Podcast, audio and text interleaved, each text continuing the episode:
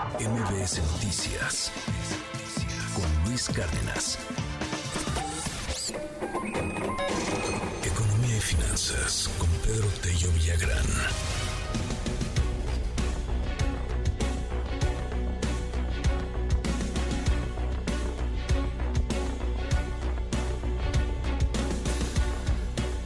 Bueno, con todo y que la promesa fue que íbamos a ser como Noruega en el sistema de salud al terminar el sexenio, que es mucho más el tema de narrativa que de realidad. Pues la, la realidad es que, que, no, no estamos, no estamos nadita cerca de Noruega, estamos más cerca de países subdesarrollados. Salud como en Noruega, esto es imposible. En 2023 hubo un retroceso en la inversión pública en el sector salud, es decir, se pagó menos se invirtió menos dinero en hospitales, en médicos, en aparatos, etcétera. Pedro Tello, te mando un abrazo. ¿Cómo estás? Buen día. Luis, buenos días. Qué gusto saludarte a ti y también a quienes nos escuchan. En, a finales del año 2022, voy a citar palabras del presidente de la República que señalaba lo siguiente. Finales de 2022 decía esto.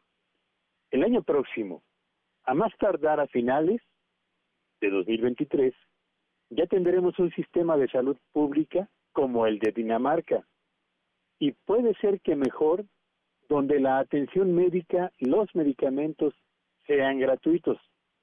El programa para alcanzar esa meta avanza ya en la contratación de médicos generales y especialistas, así como en la compra de los medicamentos para cubrir a todo aquel que los requiera. Esto con el fin de que el servicio sea gratuito y de calidad.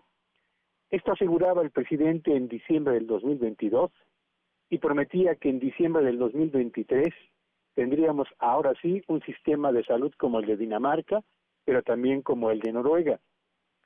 Y cuando uno revisa, Luis, estas palabras y las contrasta contra los hechos y particularmente contra un dato que me parece es irrebatible, ¿cuánto invirtió el gobierno federal en el año 2023 el año del sector salud como en Dinamarca y como en Noruega, pues nos encontramos con una realidad que contrasta completamente con las palabras del presidente. En el año 2023 se invirtió en el sector salud una cifra de alrededor de 23.500 millones de pesos. Esa cifra representa una caída, subrayo, una caída del 14% en términos reales en comparación con la inversión que el gobierno federal realizó en el año de 2022.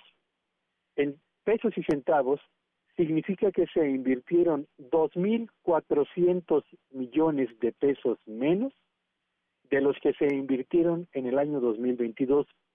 ¿Y por qué es importante hablar de la inversión? Bueno, pues es importante, Luis Auditorio, porque cuando el gobierno federal invierte en el sector salud, invierte en la construcción de hospitales, pero también en la construcción de centros de salud, en la ampliación o en la remodelación que es tan importante en instalaciones para contar con espacios dignos para médicos, enfermeras, pero también para pacientes y para los familiares de esos pacientes.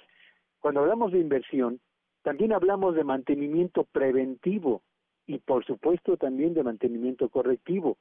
Hablamos al mismo tiempo de la compra para reponer aquel equipo que se utiliza para análisis clínicos que ha dejado de operar porque su periodo de vida útil ha terminado, o para adquirir aquellos equipos que permitan ampliar la capacidad de respuesta para ofrecer a los eh, pacientes análisis clínicos en tiempo y forma.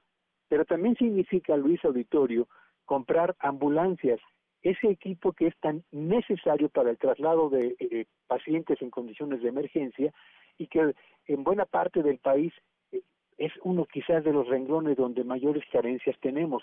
A eso se refiere la inversión. Y cuando hablamos de un gobierno que promete un sistema de salud de primer mundo, pero invierte como si estuviéramos hablando de una economía no emergente, sino de una economía del llamado tercer mundo, pues uno no tiene más que contrastar las palabras con los hechos y corroborar que en materia de salud este gobierno va a heredar un sistema que estará no solamente muy lejos de lo que tienen eh, Noruega y Dinamarca, sino diría yo lejos de lo que tenía este país y mucho más lejos de las aspiraciones que por constitución tendría que estar cumpliendo el gobierno de la República, Luis.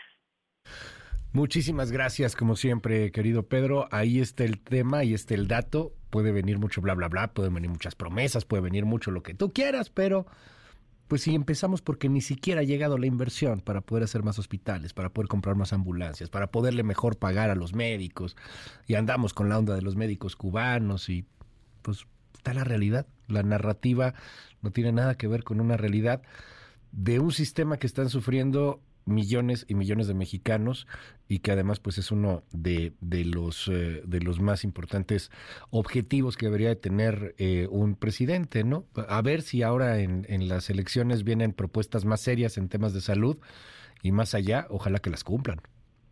Ojalá Luis porque además recordemos que el dato más reciente que dio a conocer el Coneval acerca del número de mexicanos que no tiene acceso a los servicios de salud habla de 50 más de 50 millones de mexicanos que hoy en día no tienen acceso a un servicio de salud que, vamos, ya ni siquiera importa que sea gratuito y de calidad, ni siquiera tienen acceso a un servicio de salud. Y eso me parece que es preocupante en un país como el nuestro, Luis.